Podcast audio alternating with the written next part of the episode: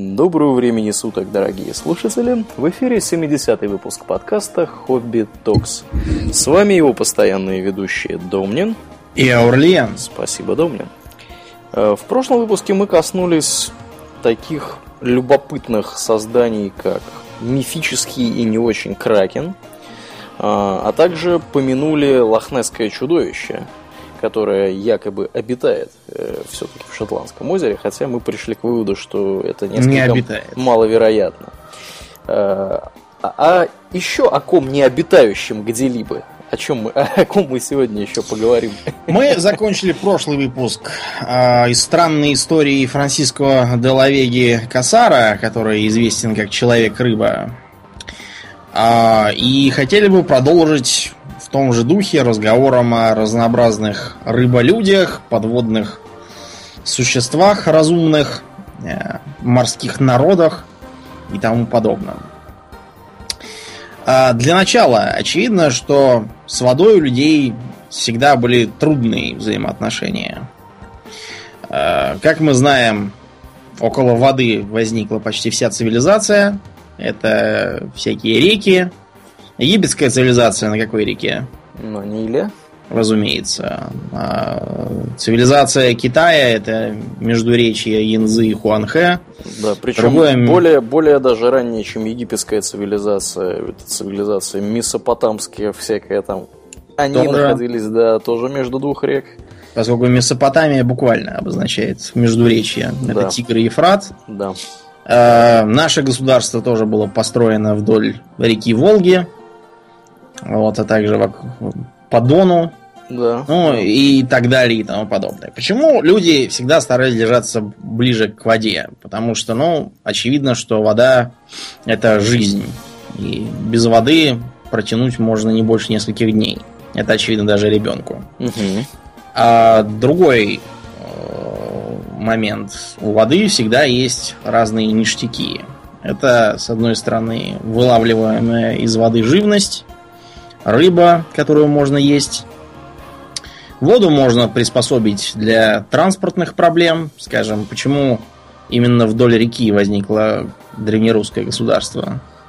Потому что так было удобно э, перемещаться. Торговать, да. Да, да, да, Торговый перемещ... путь из варяг к греке. Потому Именно что по суше ехать можно очень долго. И не факт, что ты э, приедешь. Да, кроме того, надо понимать, почему вот в играх, как я считаю, в большинстве стратегий скорость кораблей, я имею в виду, разумеется, игры нереального времени, а разные там пошаговые типа цивилизации. Почему там скорость кораблей, я считаю, сильно заниженной? Потому что они там движутся где-то со скоростью кавалерии. Может быть, чуть быстрее. Но кавалерия, она днем, может, и идет быстрее корабля. Особенно в атаку. Но ночью-то она никуда не идет. А кораблик проведет круглосуточно. Там для этого специальные вахты. Именно поэтому пере, передвигаться по морю выгодно даже, э, если движешься в соседнюю страну, а вовсе не на острова там на какие. Как бы то ни было, это очень важный транспортный, э, транспортная артерия. Это же очень важно, скажем, для лесорубов.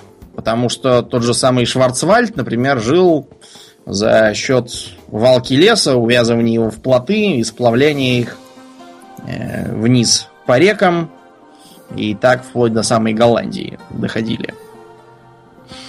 Кроме того, а, реку можно приспособить для целей производственных. Я, разумеется, говорю о водяной мельнице.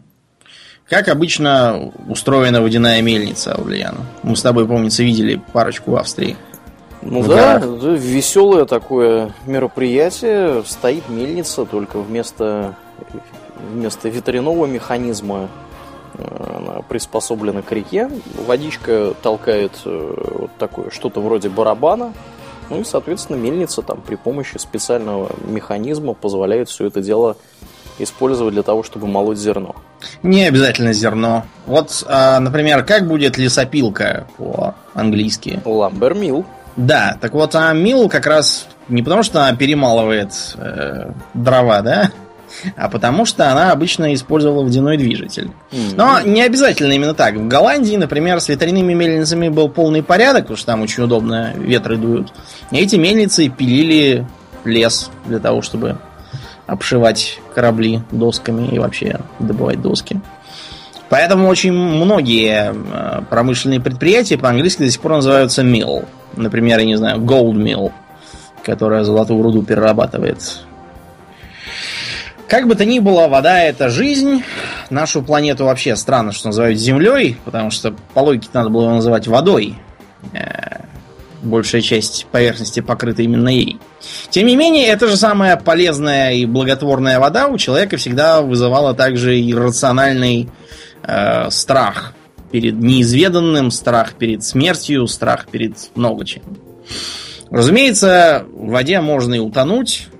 Э, мореплавание во все времена было очень опасным. Например, в Греции был распространен такой э, афоризм, когда у мудреца спросили, э, кого на земле больше, живых или мертвых, он не мог никак ответить. Поэтому он выкрутился, сказав, что э, он бы сказал, но он не знает, куда приписать тех, кто плавает по морю, к живым или к мертвым. Потому что у них переход из одного состояния в другой бывает очень внезапным.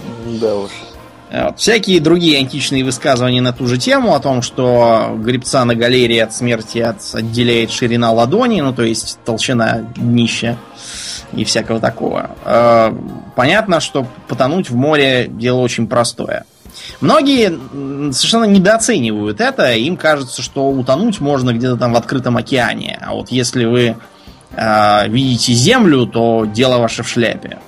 Почему это неправильно, Аурлиен? Предположим, мы на корабле, вокруг бушует шторм, и да, рядом есть берег. Ну, ничего хорошего, в принципе, нам это не сулит, потому что мы запросто можем э, в результате этого шторма выброситься на какие-нибудь камни, рифы и так далее, и отдать Очень концы. Легко. Да, просто разбившиеся прибрежные какие-то рифы. Более того, предположим, мы решили плюнуть на этот корабль, э, прыгнули в воду и поплыли к берегу. Это очень часто делается в кино, но мы не рекомендуем вам этого делать э, в жизни. Почему? Во-первых, плавать по бурному морю значительно труднее и утомительнее. Угу. Мне не приходилось в шторм плавать ни разу, к счастью, но... Эм, у нас с тобой же есть да, опыт. у нас был опыт плавания в умеренно волнующейся воде.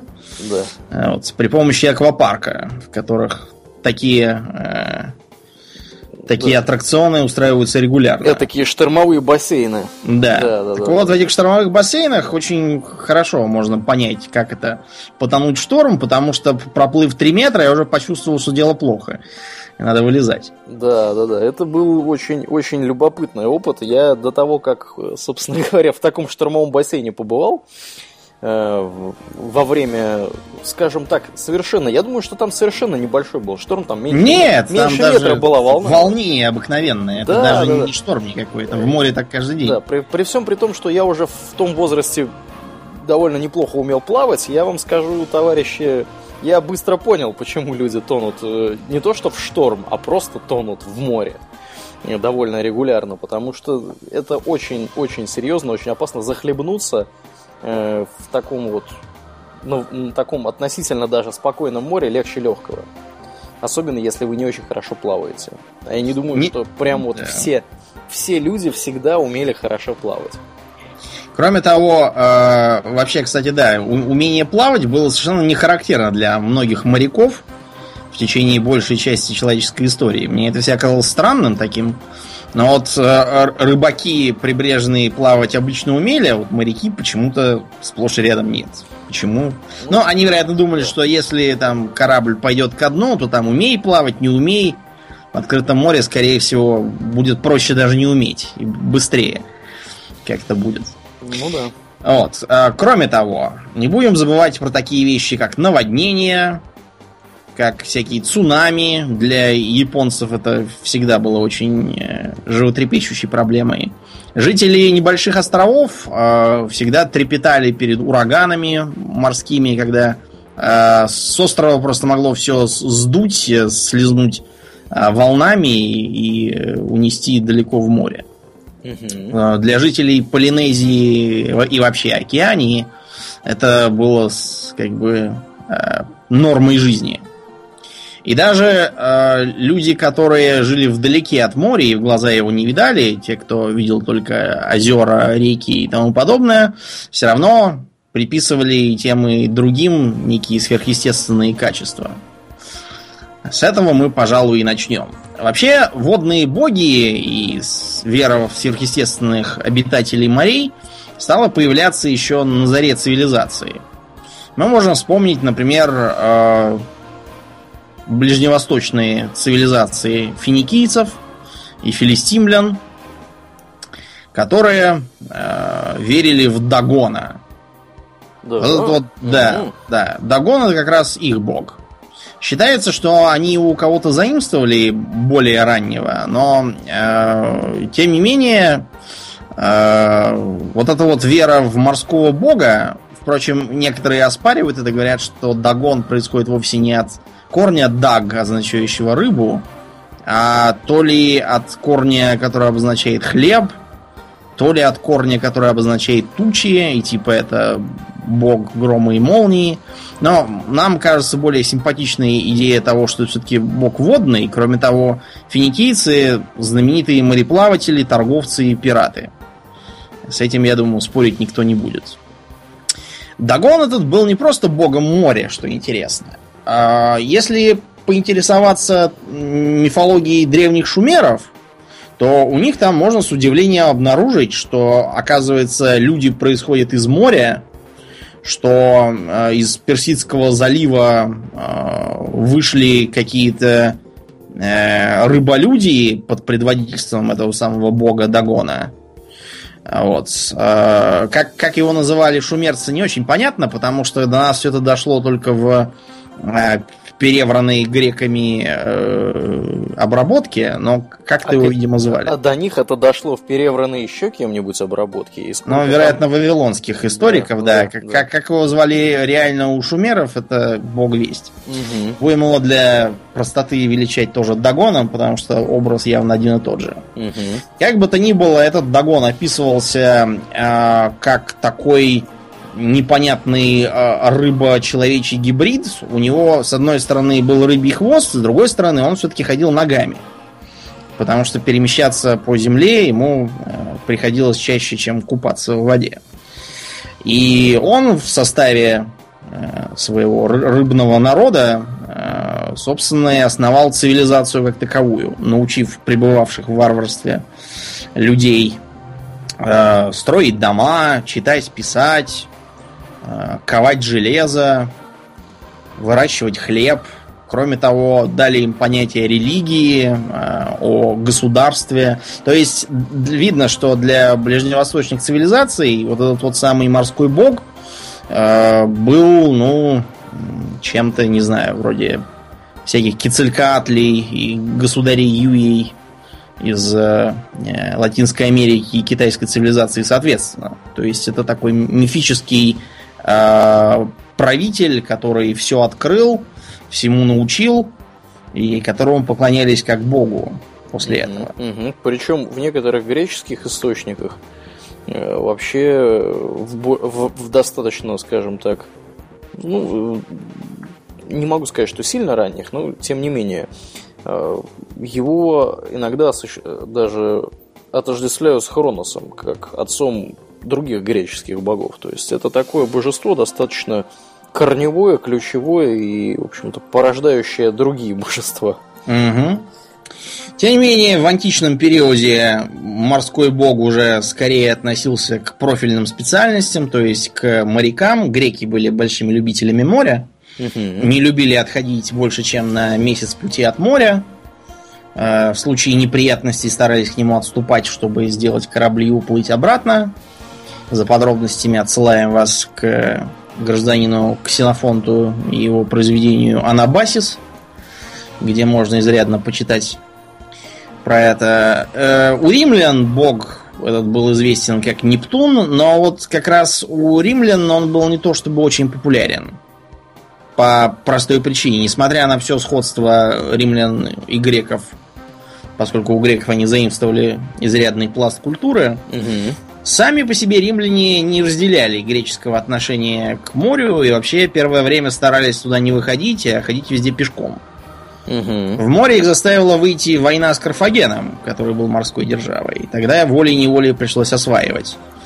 А потом у них с э, мореплаванием тоже не очень задалось, потому что всей, э, всех сражений было э, экспедиции против пиратов, и, в общем, почти больше ничего. Ну, еще было, если ты вдруг э, помнишь, еще, еще был, был у них эпизод, когда э, некто Гай Юлий Цезарь пытался, пытался захватить Британию. И, в общем-то, ничего у него не вышло по той простой причине, что оба раза, когда он туда пытался переплыть, э, возникали штормы, которые привозили в панический ужас просто римлян. Э, римских легионеров, которые совершенно, как ты уже правильно упомянул, совершенно были непривычны к морю, и они вообще считали, что все, что находится за пределами Гибралтара, вообще говоря, принадлежит принадлежит, по-моему, кто у них? Нептун ведь, да, у них? Да. Нептун. Принадлежит Нептуну, и, в общем-то, что у него на уме непонятно, и как ему поклоняться тоже непонятно. И, в общем, они были в полнейшем ужасе. Собственно, во многом поэтому Юлий Цезарь не преуспел, скажем так, в Британии особо. И пришлось ждать еще сотню лет, чтобы туда более или менее надежно вторгнуться. Без поддержки флота. Без поддержки да. флота и кавалерии, которая осталась в, Бр... в Бретонии, во Франции. Да, ну тогда она называлась еще Арморикой. Конечно, да. Еще да, не да. успели. Да. Как бы то ни было, мы видим, что водные э, божества играли серьезную роль, но не божествами едиными. Тот же самый Дагон вышел в сопровождении целого народа, который, очевидно, потом слился с э, дикими людьми и э, составлял, вероятно, первую аристократию.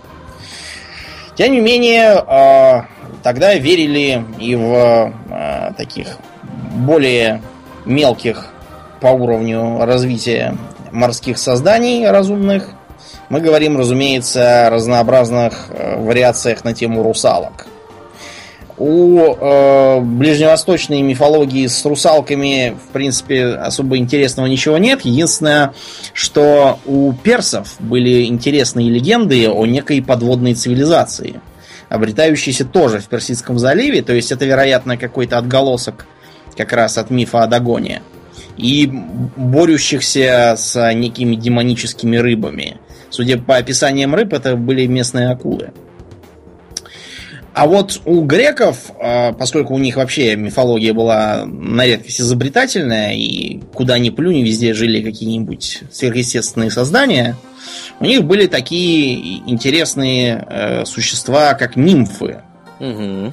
В целом, нимфа это такой э, тип, э, не знаю, духа местности или духа хранителя некоего места. То есть да, да, да. нимфы могли быть как лесными, водными. Э, да, водными, они могли там где-то жить в горах. В э, озерах, в реках. Да, ну, в общем, где угодно они могли да, жить. Да, да, да. А вот у э, под водой жили так называемые океаниды. Океанидами их называли, потому что папу их звали Океан. Он был титаном. Но в отличие от других титанов не лез в большую политику. Да, поэтому, поэтому да. не огреб по сусалам.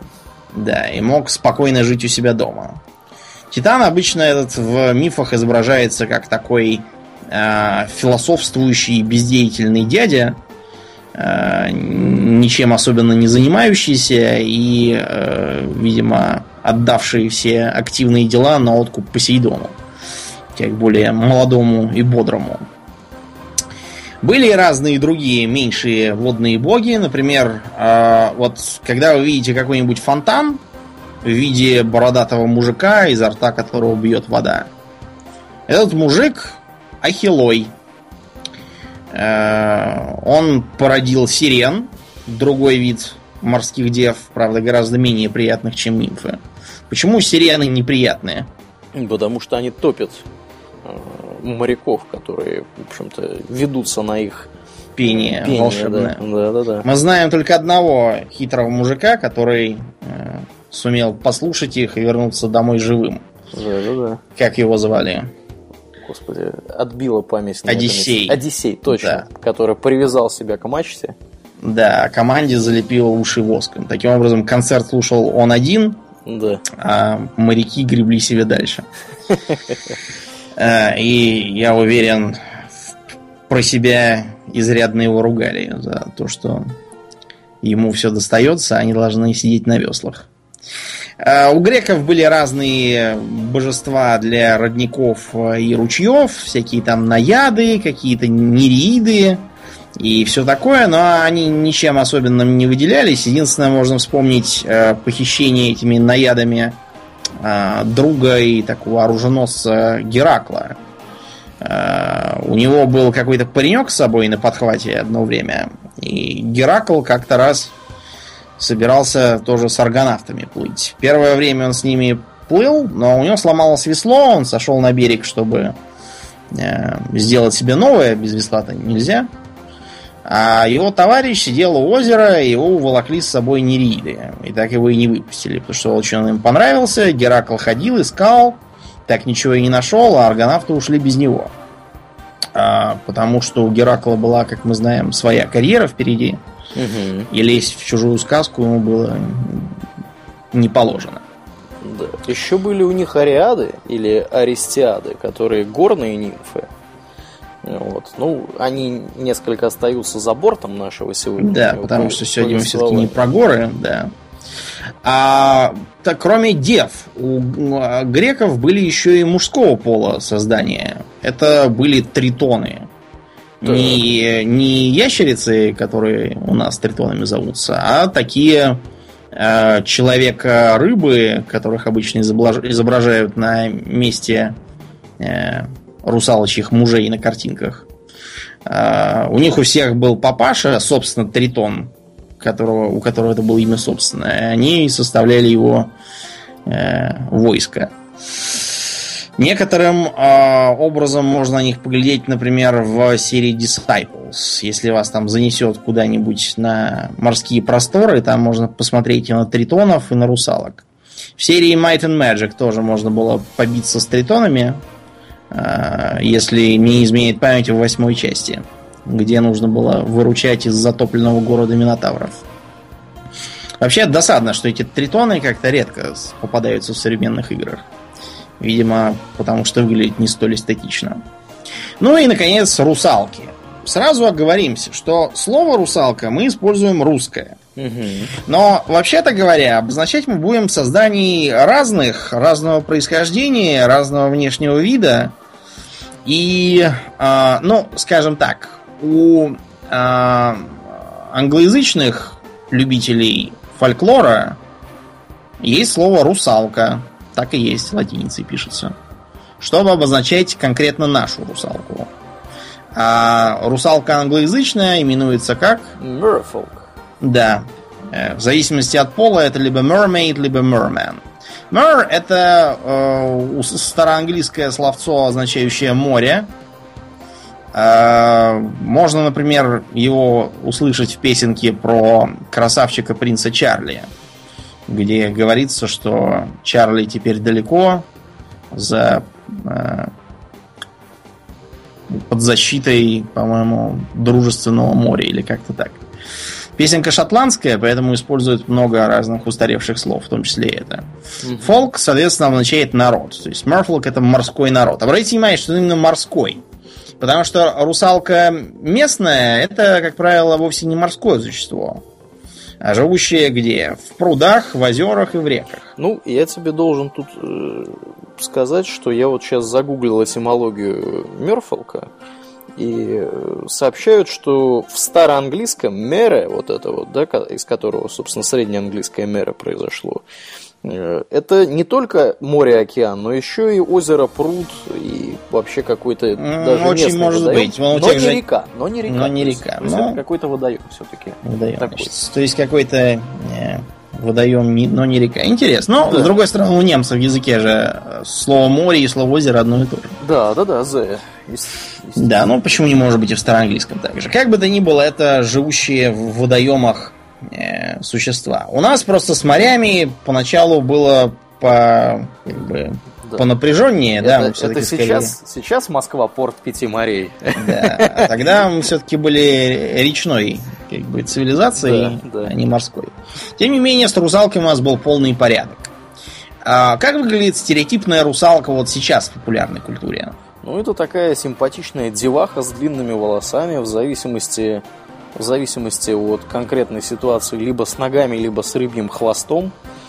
Вот, э, ну, собственно, собственно, все Угу. на этом. Так вот, э, рыбьи хвосты это уже такое довольно позднее э, вклинивание, потому что русалки ранние, то есть из эпохи легенд, когда еще особо не старались прорабатывать э, мифологию и еще не распространились бестиарии, где все было сплошные иносказания и тому похожее. С хвостами э, было, ну, не все так просто. Во-первых, как мы уже сказали, Дагон и его свита в древних мифах обладали хвостом, но при этом передвигались на ногах. Мгм. То есть ноги у них были. А с другой стороны, мы эм, из тех же самых славянских легенд знаем, что русалки, они же мавки, они же всякие там Да, другие, там тьма названий в Водяницы, мифологии, да, что, что хорошо, так это то, что там одними названиями можно полкниги заполнить, Да, да, да. если да. что-то будешь писать. Мгм. Они регулярно бывают вовсе без всяких рыбьих хвостов. Ну, а почему? Потому что это не коренные обитательницы водоема, это часто бывают утопленницы. Мгм. Мгм. И это может быть утопленница, как утопившаяся самостоятельно в зрелом уже достаточно для этого возрасте. Это могла быть умершая девочка, которая не дожила до крещения. А, Вот.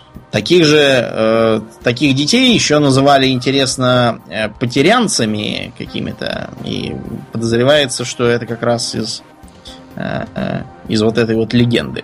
Да. Но, между прочим, в э, Киевской Руси было и понятие русалки с рыбьим хвостом. Но ее не называли русалкой. Да, Называли ее, как ни странно, фараонкой. фараонкой. Да. э, фараонкой не потому, что она ходила с, дубинкой и полицейским значком, а потому, что это были э, потомки э, армии одного фараона, который гнался за евреями, раздумав их отпускать. И как он попал в воду, не припоминаешь из Библии? Я так подозреваю, что он шел по такому вот узенькому перешейку между двух стен воды, и вдруг Мгм. неожиданно они сомкнулись. Да. Кстати И говоря, скоро художественный фильм будет на эту тему. На эту? Да, да, да. Про Моисея? Про Моисея, да, как он там, значит, от фараона сваливает, там чуть ли не Кристиан Бейл играет, я боюсь, правда, наврать в этом месте, но точно, точно будет. Ну, на- надо, надо посмотреть. Кристиан Бейл. Оставить не Майкл Бэй Сейчас. до кучи, нет? Не, не знаю, сейчас, сейчас поищем, сейчас поищем. 2015 год, по-моему, это должен быть. Исход цари и боги называется художественный фильм. Но будем надеяться, что они не очень далеко идут от текста. То есть, там- Э, Режиссер, я тебя порадую, Ридли Скотт. Да, в главных А, ролях действительно ну, Кристиан Бейл. Я тогда все. Со Скоттом можно особо не переживать. Да, да. Что он куда-нибудь отойдет, что Моисей там будет скакать с мечом и рубить фараонов там или еще что-то. Сообщают, что 1 января 2015 года будет в России. Но мне кажется, с 1 января немногие попадут на этот фильм. А ну, вот второго уже, наверное, кто-то и потянется. Да, кстати, если вдруг, дорогие слушатели, вы не, не в курсе вообще про это все дело, поглядите ролик где-нибудь на Ютубе. Выглядит очень, очень внушительно, я вам скажу. Я смотрел в кино на большом экране рекламку этого всего дела, и я с удовольствием схожу и посмотрю, потому что выглядит, выглядит мощно, выглядит солидно. Вот, Моисей, что надо, получился Да, оставим в стороне вот этот вот фараона. Мне себя сказал странным его маниакальная приверженность евреям, от которых у него одни неприятности. То жабы какие-то прыгают, то тьма настала Да, да, да, да, то вот- еще что-то. Вот-вот все в фильме Вот. будет. Вместо того, чтобы их давным-давно депортировать в три шеи оттуда, Да, да, пусть, После пусть идут такого- куда хотят, да? да, он зачем-то еще за ними экспедиции какие-то снаряжал. В общем, Да, да, да, да, да. туда ему и дорога в море. Вот так, такая была интересная трактовка легенды фараонки. А вот а, э, скажи мне, Ауреям, в Швеции Starbucks есть? Starbucks? Да. Э, Ты знаешь, наверное, есть. Ты наверное, смотрел, есть. наверное, да? Я, я, я не особо встречал. Тут, тут кофе. Ну, наверняка есть, потому что кофе, кофе пьют.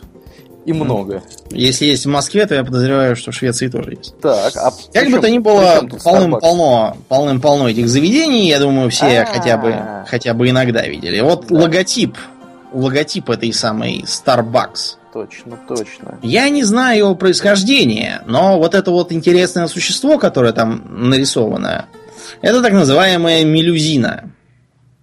Мелюзина? Да. Почему она мелюзина? Потому что эм, у нее два хвоста. Эвана как? Да. Один слева, другой справа держит. Мелюзина. Э, такая вот. Вообще-то мелюзина это имя собственное. И э, встречаются разные там э, вариации на тему. Она может быть между прочим, те, кто читал э, или смотрел хотя бы сериал по э, Игре престолов, те э, порадуются, узнав, что одной из форм имени Мелюзина является имя Мелизанда, которую они припоминают. Там была одна Мелисандра, да. тоже весьма коварная и малоприятная. Так вот, мелюзина происходит из каких-то древнекельтских легенд, которые потом слились христианскими, и что-то там должно это символизировать, то, что у нее именно две, два хвоста, как будто ноги. Вот. В современном понимании мелюзина это скорее уже геральдический символ. А, помнишь сказку Ганса нашего христиана Андерсона про русалочку? Угу, угу. Он это, разумеется, не все сам э, придумал, да? Э, он использовал уже существовавшие до него архетипы и легенды местных скандинавов о так называемых хаффру, то есть о дамах моря и вот. Дело в том, что эти самые легенды обычно повествуют о том, а, какие непростые взаимоотношения у морских дам с э, местными жителями. Дело в том, что они способны как-то выходить на поверхность, теряя хвост вместо этого обретая ноги. А наоборот, уйдя в воду, отбрасывать, видимо, эти ноги и выпускать хвост. А периодически, если вы там где-то рыбу ловите и решили на ночь остаться, они могут э, вылезти, привлеченные вашим костром, и прикинуться девицей, заблудившейся, и начать к вам приставать и подбивать клинья. Угу. После чего, возможно, уговаривать вас искупаться и попытаться утопить. А может быть и нет, это как повезет, какое будет настроение. Что интересно, э, очень много есть мифов о том, как некий гражданин разными способами. Женился на русалке, э, завел там даже бывает детей, но из-за каких-то неприятностей, как правило, из-за нарушения некого запрета, он ее теряет, а часто даже и детей тоже сразу. А, как этот запрет выглядит, легко понять всем, кто знает сказку про царевну лягушку. Напомни нам, Аурлиан, что там было с этой лягушкой-квакушкой. С лягушкой-квакушкой э, Целовать надо было лягушку? Ну, в том числе, да. Но главная, главная проблема была в том, что это было не, не единственным условием пользовательского соглашения. Надо было еще и несколько раз э, с ней выйти в свет, для чего она превращалась в человека.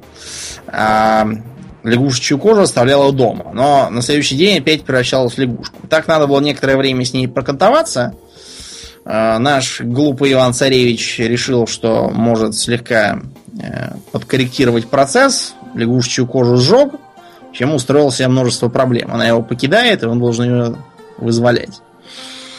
Э, примерно так же выглядит большинство легенд про русалок. Э, обычно это означает либо не видеть, как она купается, потому что в этот момент она будет как раз ноги отбрасывать и выпускать хвост. А, либо там еще чего-то, как она расчесывает себе волосы, не видеть, или, например, не ходить, не слушать, как она поет на берегу моря.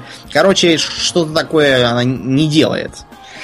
Э, на это смотреть нельзя. Если этот запрет нарушается, то русалка навсегда уплывает. Вот такой интересный э, архетип. Что интересно, в э, юго-восточно-азиатском фольклоре обычно почему-то дело э, заключается не в нарушении запрета мужем какой-то волшебной дамы, а наоборот, тем, что э, глупая жена нарушает запрет своего мужа, который там какой-нибудь морской дракон, вот, и он куда-то там от нее уходит, она его долго ищет. Ну, на самом деле, у азиатов очень принято, скажем так, считать очень важными мужей и не особо важными жен. Так что да. я ничего удивительного в этом не вижу. Я тут, кстати, вот э, раз мы вспомнили про азиатов, тут не помню, рассказывал тебе или нет маленькую историю. Я тут читал статью замечательную про то, как в Китае борются с коррупцией. Знаешь, как в Китае борются с коррупцией? Как же там борются с коррупцией? О, это замечательная тема. Дело в том, что в Китае принято иметь любовниц. Причем, как бы, чтобы ты был солидным, серьезным чиновником, у чиновников, важная оговорка. Да. Если, если ты солидный чиновник, то и у тебя нет любовницы, тебя никто всерьез не воспринимает. Вот. И, соответственно, суть такая, что у некоторых чиновников это доходит до такого, так сказать, состояния, что у них там их может быть 15 там, и так далее. Не так давно посадили гражданина, у которых было 18. Так вот, суть в том, что эти самые любовницы периодически, когда обижаются на своих вот этих папиков, они их называют дядюшки. Там по-китайски как-то это будет, я не помню как. Шо-шо. Вот, видимо, да. Э, вот эти вот самые э, значит, девахи периодически обижаются на своих шушу и публикуют в Фейсбуке какой-нибудь компромат на них, после чего быстро приходит прокуратура и задает неприятный вопрос. Неудобный вопрос. Но я могу объяснить, почему это так принято, потому что это древняя традиция, когда да, всякий солидный чиновник должен был иметь э, много наложниц, да, которые так. делились по рангам по всяким. Именно так. У, скажем, императора там была тьмущая тьма этих наложниц, многих из которых он глаза даже не видал, просто они были назначены. Они делились по разным типам, например, э, большинство считались за цинжень, то есть как бы драгоценные особы. Э, выше там были какие-то конкубины, э, шесть были просто наложницами, Четыре были драгоценными наложницами, и две были, по-моему, драгоценными императорскими наложницами.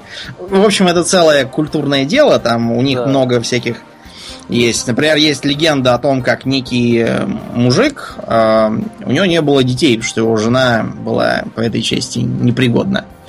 Но она была страшно ревнивой и не давала ему заводить наложниц для этого. Тогда этот мужик привлек своего племянника на помощь, переселил его на некоторое время к ним. После чего племянник стал нарочно вести себя по-хозяйски, разгуливать везде, все обшаривать, осматривать.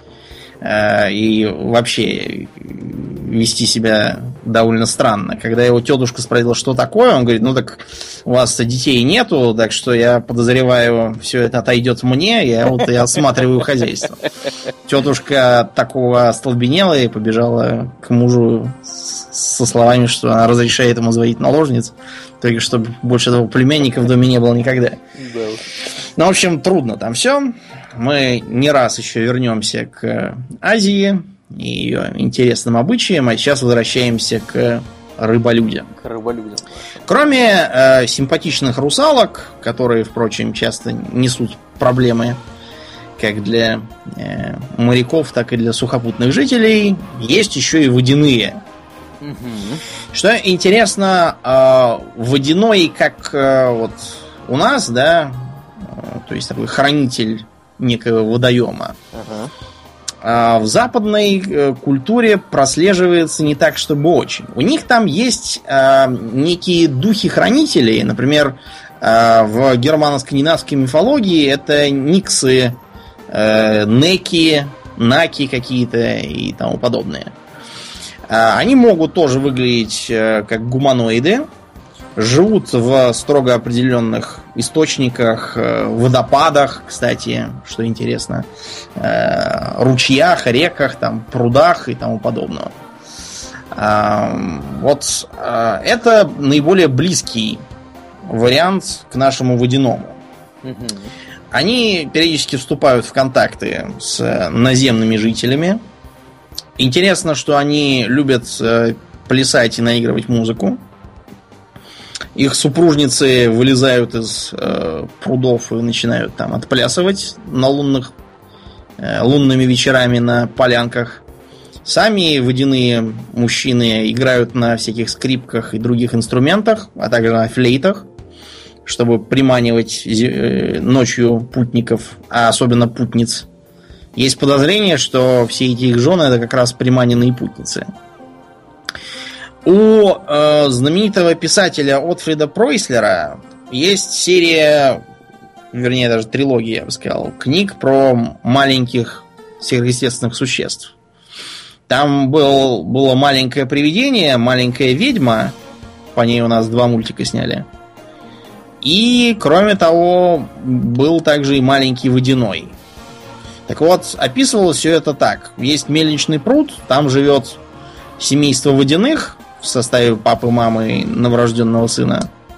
И вот э, они там по-разному тусуются. Папаша Водяной описан как хранитель мельничного пруда, которому он не должен позволять обмелеть, из-за чего он периодически поправляет хозяйственную деятельность самого мельника, манипулируя со шлюзами. Вот. А, они общаются с разными там рыбами и прочими морскими, э, не морскими, а водными обитателями, а выглядят как э, такие не очень крупные э, зеленоволосые гуманоиды, одетые в шмотки из водорослей и рыбьей кожи. Выглядит довольно забавно. Маленький водяной периодически вступал в беседы с человеческими детьми, с э, проходившими мимо людьми, и одного из них даже чуть не утопил за то, что тот с ним грубо обходился. Наши водяные, что интересно, постоянно увязываются с мельниками и увязываются в такие взаимоотношения как бы э, крыши и подзащитных. А, читал книжку «Князь Серебряный»? Да, было такое. Там был такой мельник, которого, правда, в конце сожгли. А, за ересь? Ну, вообще, да, там, за всякое. Это книжка про времена Ивана Грозного, там можно было и, и без всякой ереси, да, и так отправиться на тот свет. Но его, да, за колдовство в том числе. Потому что к нему там ходили на всякие там гадания и предсказания. И сам он тоже пьяный хвастался э, попавшей к нему подзащитной боярине, что он в большой дружбе с местным водяным, что он ему каждый год кидает один из своих ульев, потому что он еще и пчел разводил. Кстати, пасечники почему-то тоже считались связанными с водяными. И в том же самом книге Серебряном можно прочесть достаточно известную легенду о том, что э, как-то раз э, люди забрасывали невод и вытянули вместо рыбы почему-то пчел. Потому что якобы пчелы это вроде как э, у водяного было такое хозяйство, а теперь их развели. И из-за из этого каждый год надо бросать один улей водяному э, в качестве компенсации. К слову о компенсации. Вообще вот все эти идеи про то, что с водяным надо чем-то делиться, чтобы он не мешался, очень популярны. При этом иногда принимали довольно странные формы. Вот у э, скандинавов, у тех же самых, у моряков, угу. э, были вплоть до чуть ли там не до новейших времен популярные легенды о э, неком гиббелине или морском гоблине. Гибелин этот э, тоже требовал себе подношения, обычно в форме монетки. Периодически вылезал на корабли с целью их инспекции. Э, в случае, если он вел себя агрессивно, от него можно было только убегать, потому что никакое оружие его не брало. И вообще, э, моряки поразительно для таких поздних времен, там уже 18 век, как бы пора бы уже перестать верить во всякую ерунду они поразительно твердо в него верили. Никакие там священники, э, офицеры ничего с ним поделать не могли. Вера была непрошибаемой. Еще можно вспомнить такую странную странную метаморфозу, которая постигла идол Перуна новгородский. Так. Как мы э, знаем, после того, как в Киеве началась заварушка с христианизацией, э, идолы уничтожались или кидались в воду. Да, да, да, было такое. Э, в э, Новгороде идол Перуна скинули с моста через Волхов, местную реку. И э, еще долго, там, вплоть до конца средневековья, проплывающие мимо моста корабли кидали монетку, копейку, как дань водному царю. Потому что вот этот вот образ Перуна, видимо, как-то модифицировался в подводного бога у них. Обращаю внимание, тоже все это уже в давно христианизированной стране, в которой всего этого по логике быть не должно. Угу. Ну и, конечно, все помнят... Э, кого я обманываю? Кто, кроме меня, помнит? Э, стихотворение гражданина Гейна про Лорелай. То есть э, немецкую русалку Лорелею. Так, а что там?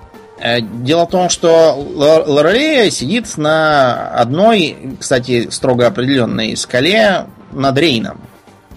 Скала так и называется. Лорелай. Если хотите, можете съездить и посмотреть. Э, скала эта печально знаменита тем, что вокруг нее местность, э, вернее, морское дно крайне опасно. Там были всякие камни, и мели, и разбиться там можно без всяких лорелей, откровенно говоря. Вероятно, вот это вот большое количество происшествий там, оно приписывалось тому, что русалка брякала там на арфе, расчесывала свои золотые волосы. И отвлекала и публику. Да, и отвлекала экипаж от выполнения своих должностных обязанностей, благодаря чему теперь все, все иски за потерянный корабль и товар предъявляете, пожалуйста, русалке. Вот. Э, сейчас там, кстати, тоже не так-то просто пройти, несмотря на э, операции по разравниванию дна, там камни убрали, что-то взорвали, что-то там еще как-то решили, но тем не менее там все равно остается опасным участок, так что Лорелея, видимо, никуда оттуда не ушла. Кроме э, человекообразных э, водных жителей, у тех же кельтов, и не только у кельтов, были и другие морские и озерные обитатели. Вот, например, такой товарищ, как э, Келпи. Келпи? Да. Э, Келпи это не собака в данном случае, и есть такая порода типа овчарки. Келпи в данном случае это очень интересный кельтский, э, не знаю, водяной монстр, что ли, или кто это. А, есть э, один художник, который этих келпи очень любит и постоянно про них что-то рисует. Ты про Теодора Киттельсона? Очень может быть, что и его, потому что я постоянно натыкаюсь на всякие картины его, которые он. Я думаю, что я думаю, что это, это действительно он.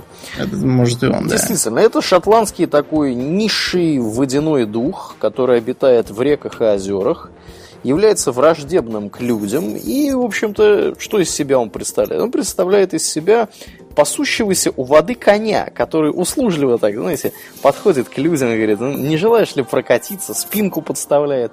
А как только люди на него забираются, он мгновенно прыгает в воду и, собственно, топит э, незадачливого любителя халявы, который желал на нем прокатиться. Вот. Причем все это происходит почему-то ночью и, в общем-то, на берегах рек и озер. Поэтому, если вы вдруг окажетесь в Шотландии, Ночью... Э, не ходите ночью на берега рек да, и озер. Не купайтесь, не, не залезайте на незнакомых лошадей, коней, бычков и кого угодно. Но, учитывая, что кони сами по себе это сейчас редкость, у Келпи вообще есть и вторая форма, которую он сейчас, наверное, может применять э, чаще, чем обычную. Э, это девица, одетая в зеленое, э, довольно симпатичная. Кстати, может, может в редких случаях отмечаться и симпатичный парень, если да. завлекать надо женщину. Как Келпи можно опознать, правда, в темноте это будет сделать не так просто, но и в любой форме у Келпи есть отличительные признаки. У него все время что-нибудь э, задом наперед или наизнанку. Если это э, Келпи конь, то посмотрите на то, какие он э, оставляет следы, или присмотрите к, собственно, копытам. Копыта а, да, у него поставить. будут обязательно заданы наперед копыта. Если это человекоподобная форма, то у него будет одежда, скорее всего, задана наперед. А, отмечаются также варианты одежды наизнанку. Если вы такое видите, то э, держитесь подальше. Впрочем, если бы я увидел, даже не зная ничего про Келпи, некую девицу в платье задом наперед, сидящей у берега ночью в Шотландии, Ну, с приглашающий меня купаться, да, я бы решил, что это может быть не лучшая затея. И что, что э, такое эм, Да, да, да. предложение мне не нравится совершенно и кажется каким-то подозрительным. Но, э, например, можно вспомнить еще японского, э, не знаю, как его даже считать, духа, монстра, кто он такой. Это эм, э, какой-то каппа. Капа. Да, Каппа имеет примечательную внешность. Э, Дело в том, что он выглядит как мичуринский гибрид э, черепахи, обезьяны и лягушки. Да. Да, Вот. буквально в переводе с японского означает речное дитя. Да, Это но, в самое общем, Каппа. дитя это вас, скорее всего, не порадует, потому что э, он не то чтобы злой, он просто, э, скажем так, уж очень хулиганистый. Эм, э, Он, например, может нападать на тех, кто подошел к воде, Э, вот, э, делать там всякие странные мероприятия с ними, может их топить и съедать в том числе. Бороться с капой надо особым образом. Можно, конечно, попробовать его физически одолеть и поймать, но если вы сомневаетесь в исходе, можно попробовать с ним поладить. Во-первых, угостить его огурцом или дыней. Это он очень любит. И может сразу стать мирным. Другой вариант а, попробовать ему поклониться повежливее. Дело в том, что Капа очень вежлив, тоже будет раскланиваться и, возможно, пока он- раздумает на вас нападать. Да. Я думал, пока он раскланивается, можно ему врезать Может, будет. Да, ну или свалить. А далеко от воды, далеко от воды он не отходит. Что интересно, в современной э, Японии Капа очень популярен как символ. Да? Да, как символ э, охраны водоемов. Потому что его всякие экологи обычно изображают, разумеется, в, э, возможно, более няшном виде, как такой символ, мол, не, не обижайте капу, не засоряйте реки и озера. А мы ведь знаем с тобой неких созданий, которые похожи на капу, выглядят как черепахи и живут в канализации. Да, знаем мы таких, разумеется. Вот. Еще они почему-то ездят на фургончике, жрут пиццу и, и слушаются крысу говорящую. Вот. Но я так подозреваю, что возможно, возможно каким-то образом э, пресловутые черепашки-ниндзя, они как-то образ образ черепашек-ниндзя как-то был находится под влиянием этих самых каппа. Ну, так очень в может быть, популярны. кстати. Правда, оригинальный образ был довольно мрачным, и там черепашки эти беспощадно мочили врагов, и он такой был вообще не детский. Потом, когда его пришлось адаптировать, пришлось их сделать попроще и поинтереснее. Подружелюбнее. И подружелюбнее, разумеется, да. Ну да, да. Но не каппами едиными. А, Есть же еще такие твари, как наги. Да. Вообще, наги, по сути, это э, существо из чьей мифологии, да? Это существо из, по-моему, буддийской мифо- Ну, мифологии. почему сразу буддийский? Просто из, из, инди- из индийской, да, скажем да, так. да. Потому что Это такие змееподобные э, мифические товарищи, которые чаще всего изображаются э, с человеческим торсом и головой и со змеиным хвостом. Этаким. Обитают они в водоемах, в пещерах, э, также на земле, под землей, где-то там еще там под водой и так далее. Более того, в той же Индии можно обнаружить странные гибриды. Это такая а, нага, да, у нее нижняя часть тела змеиная, покрыта чешуей, но при этом почему-то крылья. Да? О. Да, почему-то. Почему так, неизвестно. Да. Э, Считается, что Будда проповедовал что-то, ну, свое, видимо, учение нагам. Э, Более того, одна из, э, собственно, канонических фигурок Будды э, так и выглядит. Он сидит укрытый, укрытый как бы капюшоном. Вот Мгм. это- вот это, Из на- множества голов Да, змеиных, да, да, да, это да. наг. Вот, так что это достаточно такой архетипичный архетипичные такие создания для индуистской, буддийской и прочих восточных религий и мифологии. Кроме того, есть такие э, есть такое природное явление, как огненные шары Наг. Они наблюдаются, по-моему, мы уже в этом подкасте про них как-то упоминали, но немного Я вскользь, не помню такого. Немного вскользь это все было. Э, так вот, этот феномен природный, э, кстати, да, обратите внимание, правильно говорить феномен, а не феномен. Э, если что, э, наблюдается на реке Меконг, которая, собственно, находится в Таиланде и Лаосе. Э, считается, что это, этот самый феномен связан с нагами. В чем он заключается? Он заключается в том, что раз в год из глубин реки поднимаются светящиеся шары, которые чем-то напоминают красноватые куриные яйца. Они поднимаются Э, из, из толщи воды на глубину, э, на высоту 10-20 метров над рекой и исчезают. Происходит это чаще всего в октябре, накануне религиозного праздника местного. Э, но иногда их наблюдают и в другое время года. В чем, собственно, тут дело, не до конца понятно. Но научная точка зрения предполагает, что шары получаются в результате брожения, переносимой рекой взвеси, которая в результате взаимодействие да, с атмосферой, как-то возгорается и, собственно говоря, имеет что-то общее, возможно, с каким-то, да, с каким-то химическим, не знаю, химическим процессом, который происходит в условиях появления кислорода. Вот. Ну, соответственно, туристы ездят на это смотреть. Э, народ местный это дело празднует. И считается, что это вот наги, которые живут, э, собственно, в Меконге, занимаются вот такими вот делами. Хотя не очень понятно, что они хотят этим, э, чего они хотят этим добиться. Вот такие вот интересные ребята, эти наги.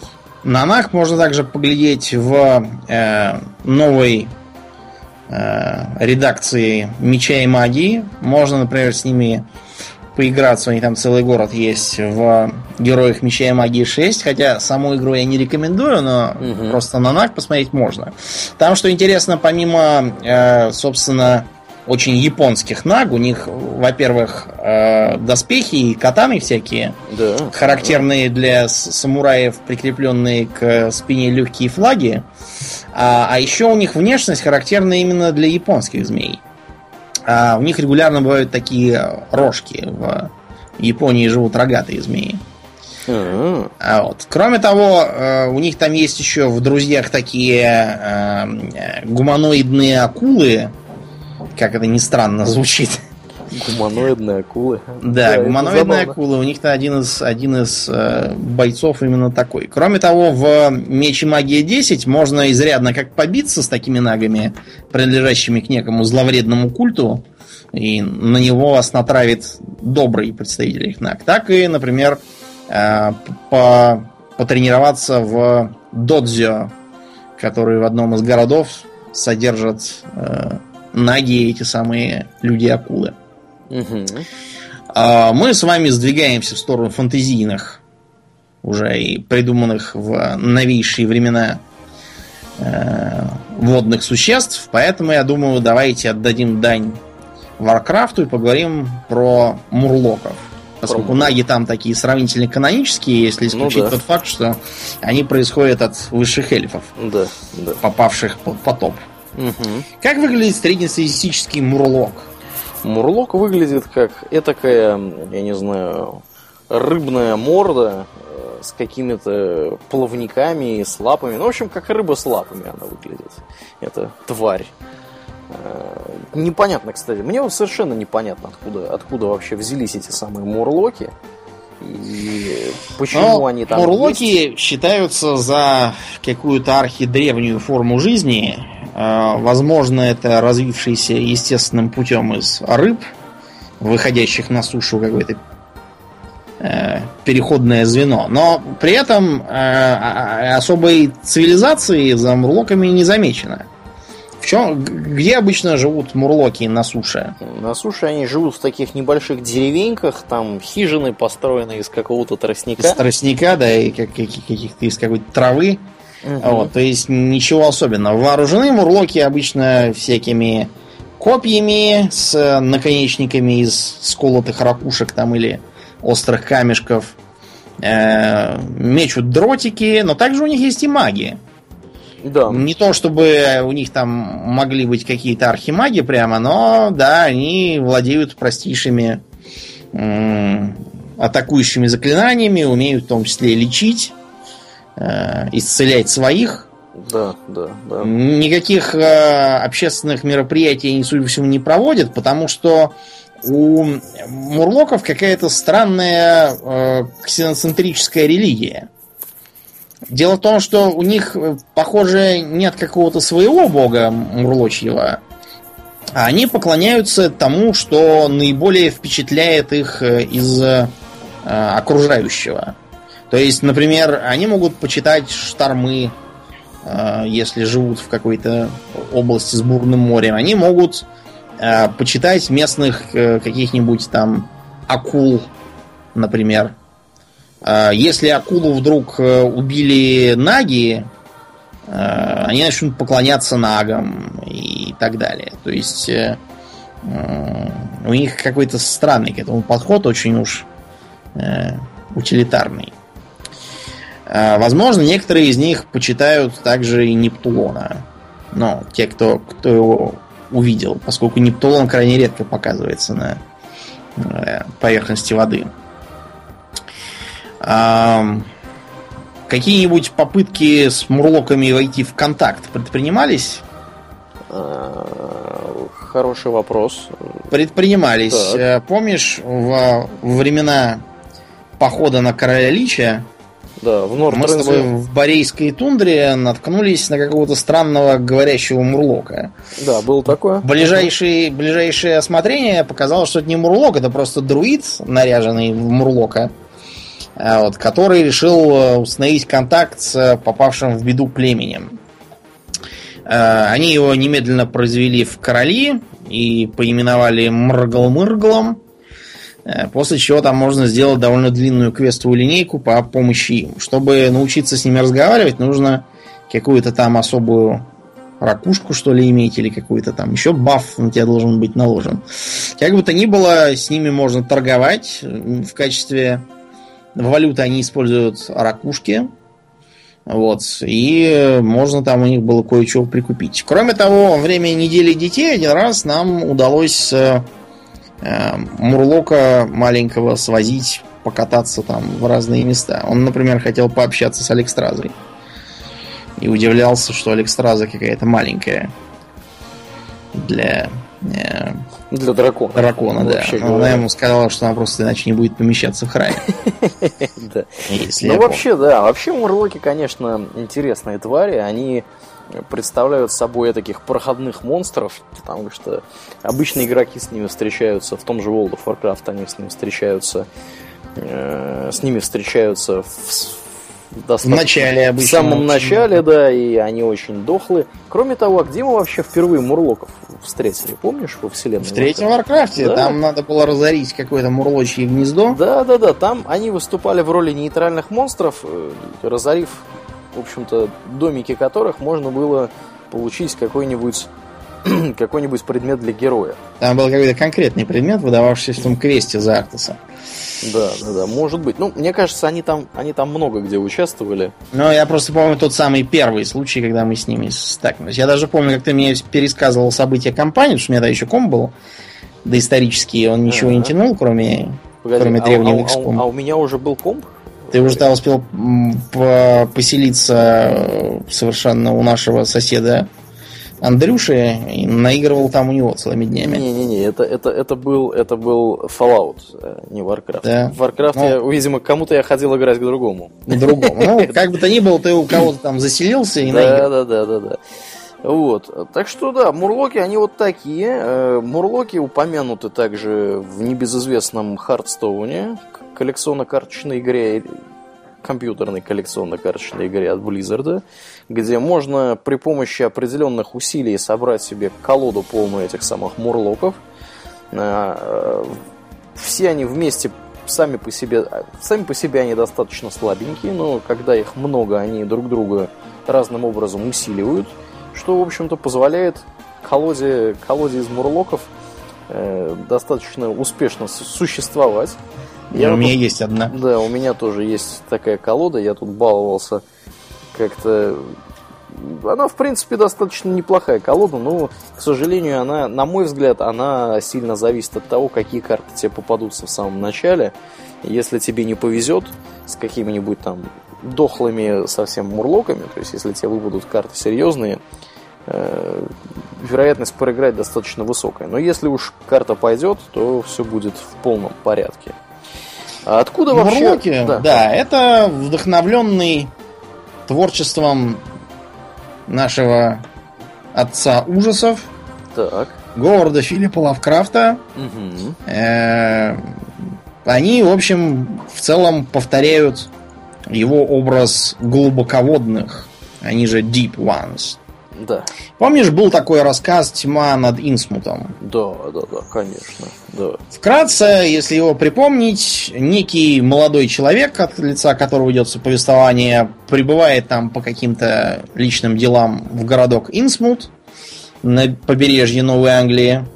Городок этот э, имеет самую дурную славу, поскольку местные жители считаются какими-то уродами, что, в общем, для тех времен было типичным делом, потому что во всяких там глухих луизианских углах очень э, распространены были наследственные болезни из-за близкородственных браков. Угу. Поэтому ничего удивительного в том, что и в Новой Англии такое, может быть, не было. А, этот городок практически не поддерживает контактов с окружающими. Единственное, что там хорошего, это они всегда э, хорошо жили за счет рыболовства, а также у них там есть ювелирный завод, который производит э, хорошие ювелирные украшения из золота. Да, из золота, да, да, да точно, точно. А, было также известно, что а, в этот самый Инсмут все, кто хотя бы краем глаза увидел. Этот Инсмут описывается как город совершенно убогий, несмотря на вот это вот э, экономическое богатство, но за городом так вообще никто не следит, он весь запущенный, какой-то разваливающийся, сгнивший. Угу. вот дома куда-то ползут в сторону воды, и, в общем, э, многие выглядят да, так, как будто в них уже никто не живет. Да. Хотя вроде как там наверху где-то кто-то еще тусуется. Угу. Как бы то ни было, молодому человеку не хочется ехать, но надо. Он приезжает туда на автобусе, единственным, который туда ходит. Водитель это очень неразговорчивый, действительно не самой приятной внешности человек. Но вылезя с автобуса, герой понимает, что тут весь город такой. Все какие-то э, серомордые с э, одутловатыми рожами, вылупленными глазами, короткими шеями, сами какие-то все отечные. В общем, странный какой-то народец. Волосяной покров очень жидкий. Бород усов не видать. Ушки маленькие. В общем, не очень приятные на вид люди. Но он решает, что приехал вовсе не любоваться на них, идет по своим делам, а, после чего желает уехать, но тут оказывается, что автобус сломался, и, в общем, э, с отъездом ничего не получится, надо ночевать в гостинице, а на утро уже думать, как бы тут выбраться. Может быть, найдешь там попутку какую-нибудь. Герой идет в ближайшую гостиницу, единственная из город, перед этим он общается с э, местным алканавтом. Алканавт э, явно под действием своей пагубной привычки несет какой-то бред. Он утверждает, что якобы э, семейство Маршей, исходящее от капитана Абеда Марша, насколько я помню, это какие-то злодеи, что они контролируют весь город, что э, тут все непросто, и что, мол, Э, старина Марш плавал э, на корабле к островам где-то там в Тихом океане и торговал там с местными жителями. И эти местные жители, они были какие-то все страшные, тоже на вид. Они продавали ему непонятные украшения из золота. Причем э, совершенно очевидно, что они их не сами делали, поскольку они были да нельзя примитивные. И ни о какой там добыче золота и ювелирном производстве даже говорить было глупо. А, Марш стал привозить все это в Инсмут, а после этого в городе начала набирать силу некая организация под названием Орден Дагона. А, само по себе появление непонятного ордена, оно не очень удивило героя, потому что в США кишмя кишит даже сейчас, а и раньше-то и подавно было всякими тайными обществами. Студенты объединяются в братство. Большая часть э, руководства США состоит в одном таком под названием черепа и кости. Там всякие какие-то секретные э, организации, приветствующие друг друга особыми рукопожателями, куклукс-кланы и черт знает что еще. Что было странным, так это то, что из рассказа пьяницы выходило, будто бы начавший приходить в упадок от истощения рыбных промыслов городок вдруг получил опять новый приток рыбы. Кроме того, Марш внезапно забросил все свои плавания и открыл ни с того ни с сего ювелирный завод, где принялся перерабатывать золотую руду, которую брал вроде как где-то э, из-за границы ему привозили на кораблях, и стал э, делать украшения. Некоторые из этих украшений, выглядевшие как-то странно и не очень даже по-человечески, периодически видели в штаб-квартире Ордена Дагона, где они использовались для всяких посиделок. В общем, э, как бы то ни было, герой решил, что хватит с него таких рассказов, пошел ночевать в гостиницу и предусмотрительно запер дверь. Предусмотрительно почему? Потому что за ним пришли. Да, ночью к нему стали ломиться, ему пришлось сваливать. Выяснилось, что его ищут по всему городу, и оказалось, что действительно семейство Маршей вошло в контакт с глубоководной цивилизацией, а, живущей где-то там в глубинах океанов и поклоняющихся отцу Дагону, вот опять Дагон, матери Гидре, кто это такая, неизвестно, и даже самому Ктулху. Эти самые существа утверждали, что люди это их дальние потомки, и э, даже если не произошли от них напрямую, то а, все живое однажды вышло из воды. С этим, кстати, трудно спорить. Да. И поэтому имеют на людей самые далеко идущие планы. А, дело в том, что общество Дагона не просто э, поклоняется глубоководным и их богам, оно еще и дает им, так сказать, биологический материал. А, в обмен на прыгненную рыбу и поставки золота, где, кстати, глубоководные груды золота непонятно, видимо, где-то добывают из подводных месторождений. Там же на дне очень много чего интересного. Тут и нефть, и марганец, ну, почему-нибудь, да. почему-нибудь золото. Вся таблица Менделеева там есть. А взамен а, глубоководные, скажем так, вступают в брачно-родственные отношения с а, членами культа в знаменитой ну, знаменитый, потому что других нету. А, игре Зов Ктулху, которая довольно точно воспроизводит многие из рассказов Лавкрафта, в том числе позволяет побыть в шкуре вот этого героя.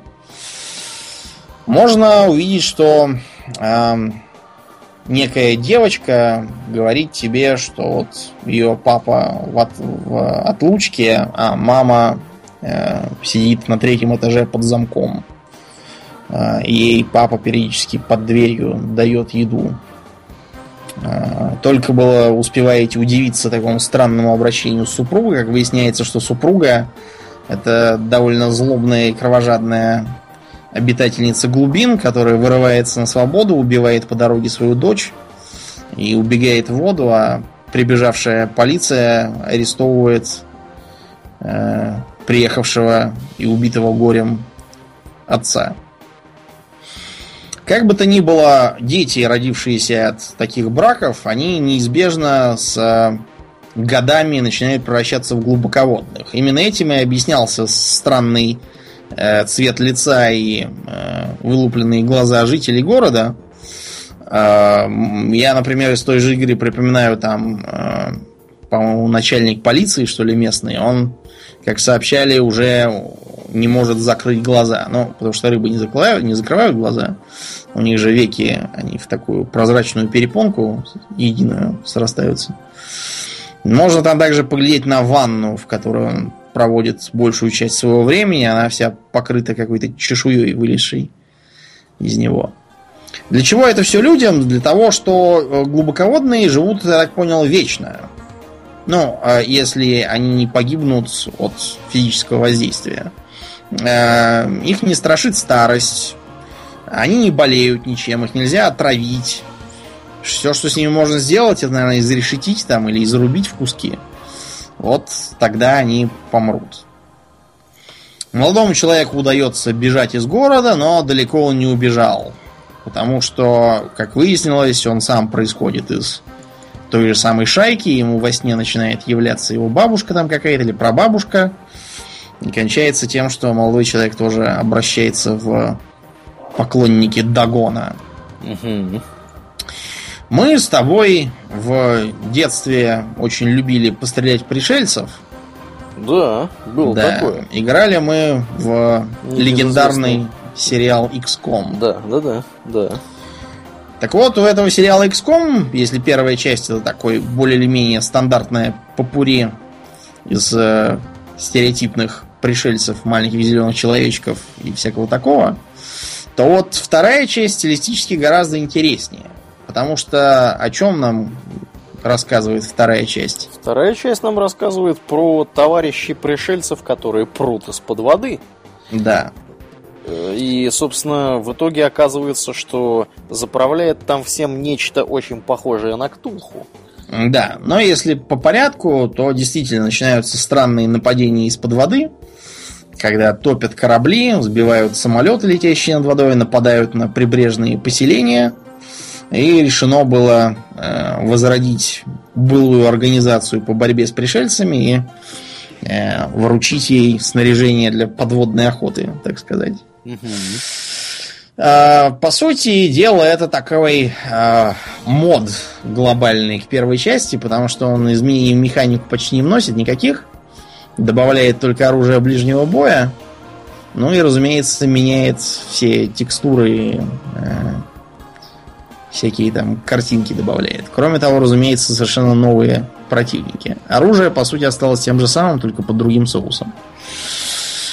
А, вам предстоит, э, управляя подводными лодками, топить э, корабли пришельцев, высаживать туда десант водолазов, вооруженных гарпунными ружьями и торпедами – и бороться с угрозой. Поначалу вам будут противостоять совершенно очевидные инопланетные формы жизни, такие как акватоиды, которые представляют собой просто позеленевшие, приобретшие плавники, э, вариант сектоидов, маленьких зеленых человечков, которых вы видели в первой части. Но там уже с самого начала начинают закрадываться подозрения о том, что э, эти самые сектоиды, как мы с тобой помним, имеют водное происхождение. То есть э, нам толсто намекали, что это не акватоиды от сектоидов произошли, а наоборот. Угу. Акватоид как раз более древний вид. Со временем выяснялось, что многие из э, форм жизни, с которыми ведется война, это никакие не инопланетяне.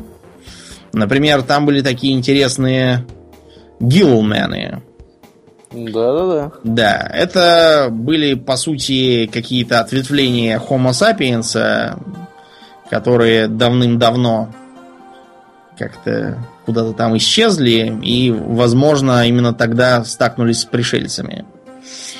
А, кроме того, можно посмотреть на всякие гибриды, сделанные из человеческих и инопланетных тканей. Они там так и называются, глубоководные, то есть deep ones.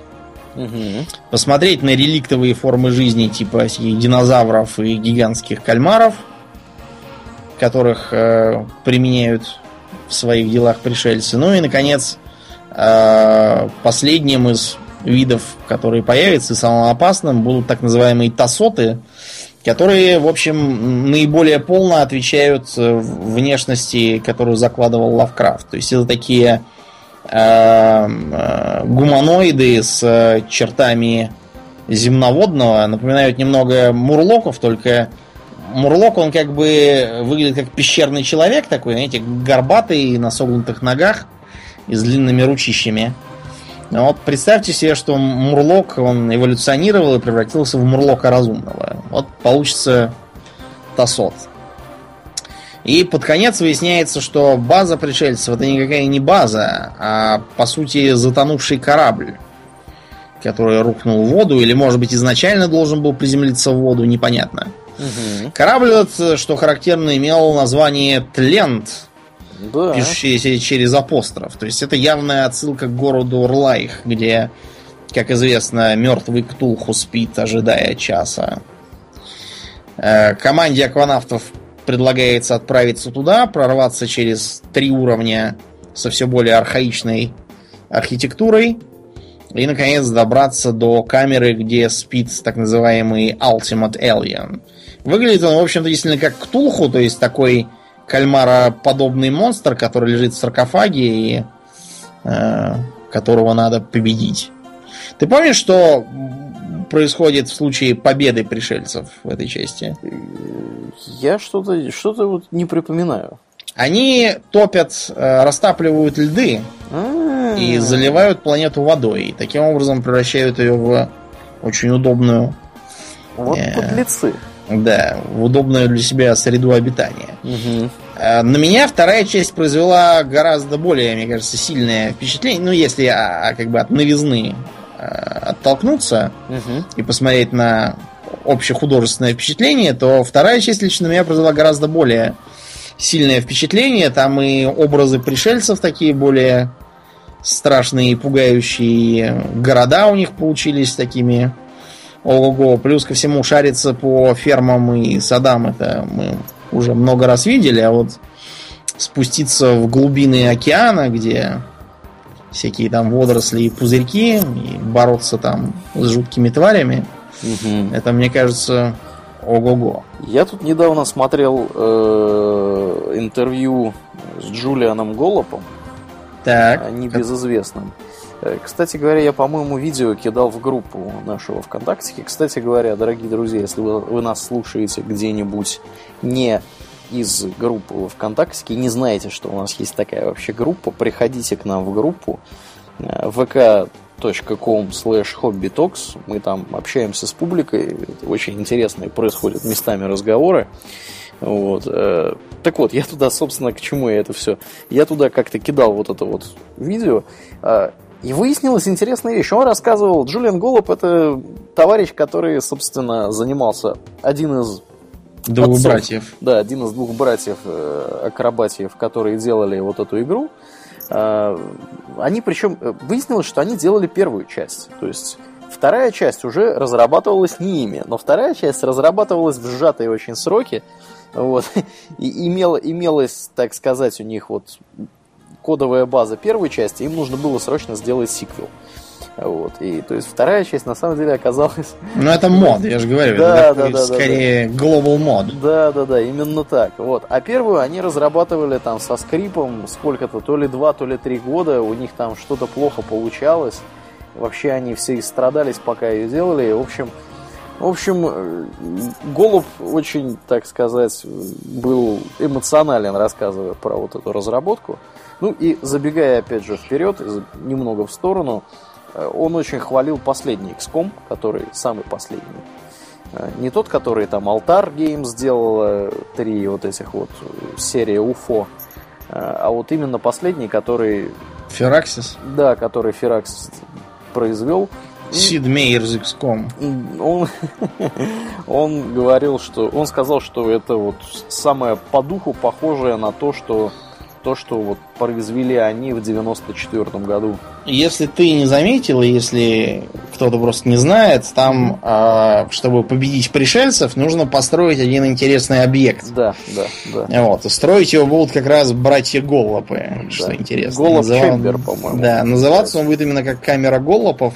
Да. И они там будут изображены э, и, и ее приводящими в движение. Очень... Да, да да. Очень, да, такой. Ну, это, в общем-то, легендарные мужики. Они сделали. То есть они, я так понял, что они приняли непосредственное участие в производстве, понятное дело, первого XCOM. Также они работали над третьим. Жаль, что им не дали тогда э, хорошо вот доработать, потому что там да. выпустили полуготовым. Да, да, да. Третий, потому третий, что он игра... один из самых таких нестандартных не, не XCOM. Да. Ну вот из всей серии XCOM, э, которые делали Голуб, Джулиан был очень... Он, я так понимаю, что он был очень воодушевлен работой своей над третьим, над апокалипсом. Вот. Но, к сожалению, апокалипс получился, скажем так, сыроват. Вот. Ну, мы не про XCOM сегодня. Да, да, мы если не про XCOM, да, мы про морских. Но не XCOM одним, потому что, как я выяснил, есть э, целая теория заговора да. о существовании на Земле подводных цивилизаций. О, да, э, те, кто, э, кто, кто, кто... Кто в этот раз? Скажи мне, масоны? Нет, э, нет, на этот раз инопланетяне. Инопланетяне, замечательно. Да. Так. Некоторые, правда, кивают на атлантов, но... Ну, мы-то знаем, что они да. ни при чем. Есть, например, такой э, известный американский писатель научпопа по имени Сандерсон. Так. Эл Сандерсон написал книгу «Биологические аспекты НЛО». Почему она так называется, не очень понятно, но факт то, что он там предполагает о существовании некой высокоразвитой цивилизации, живущей давным-давно уже на дне океана.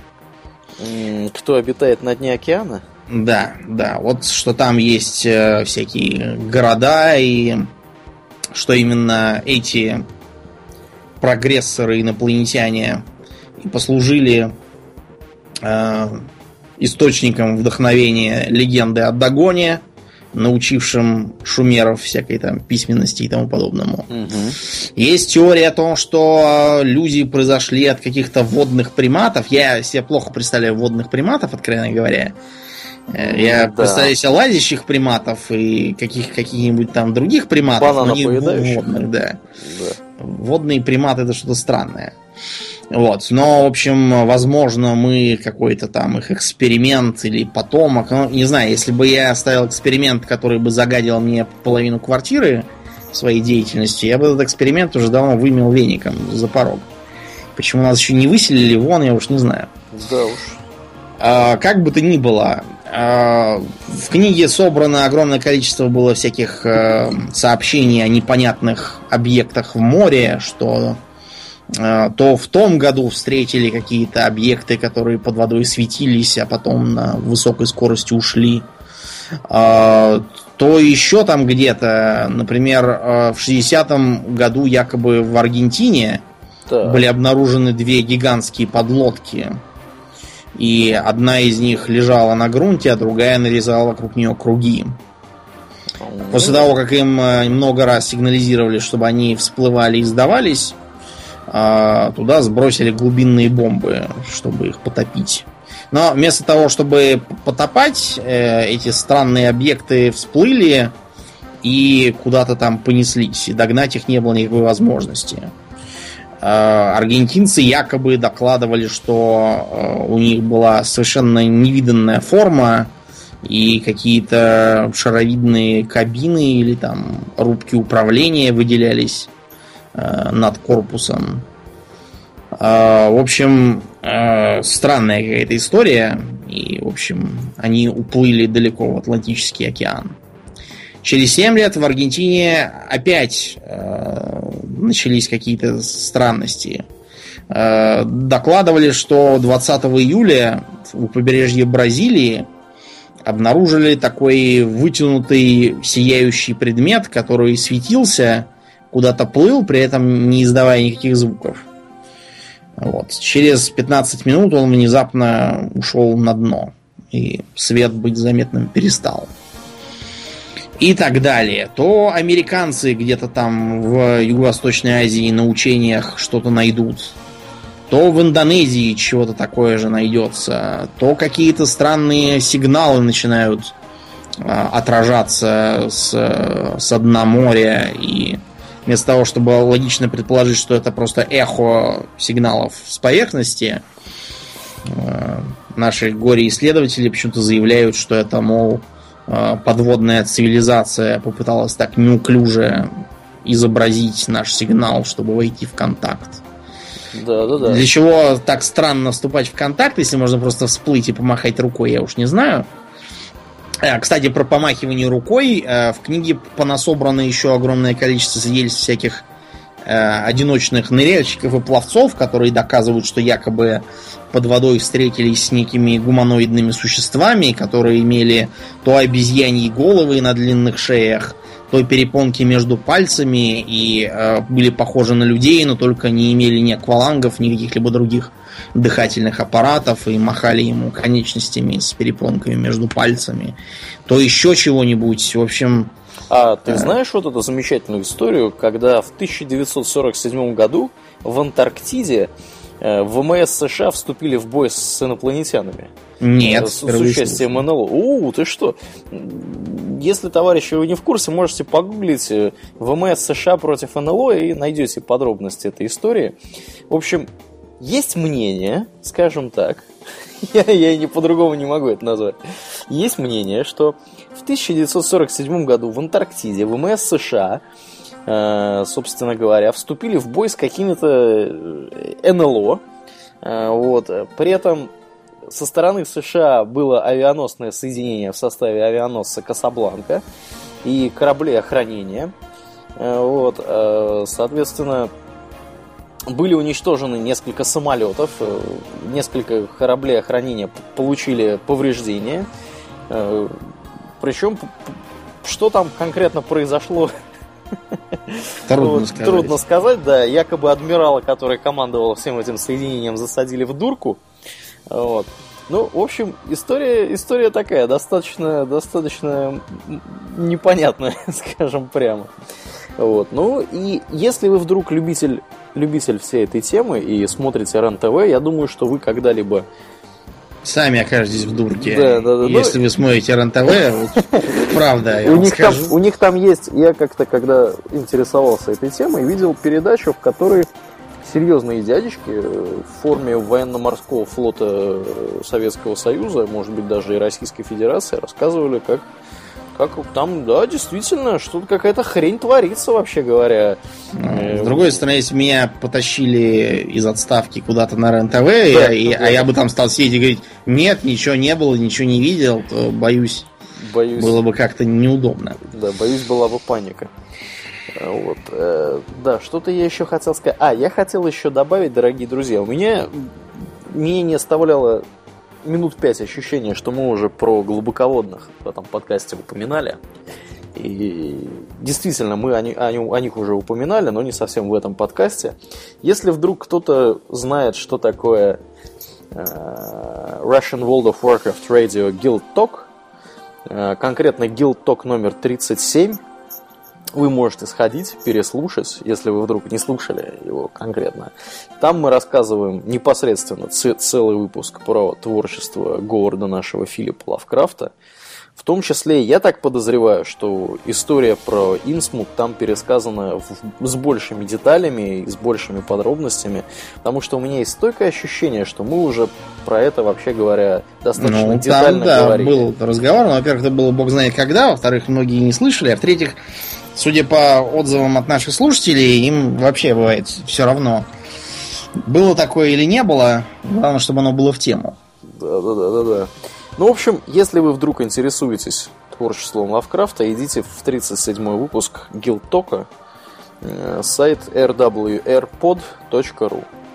Там можно найти очень легко этот выпуск.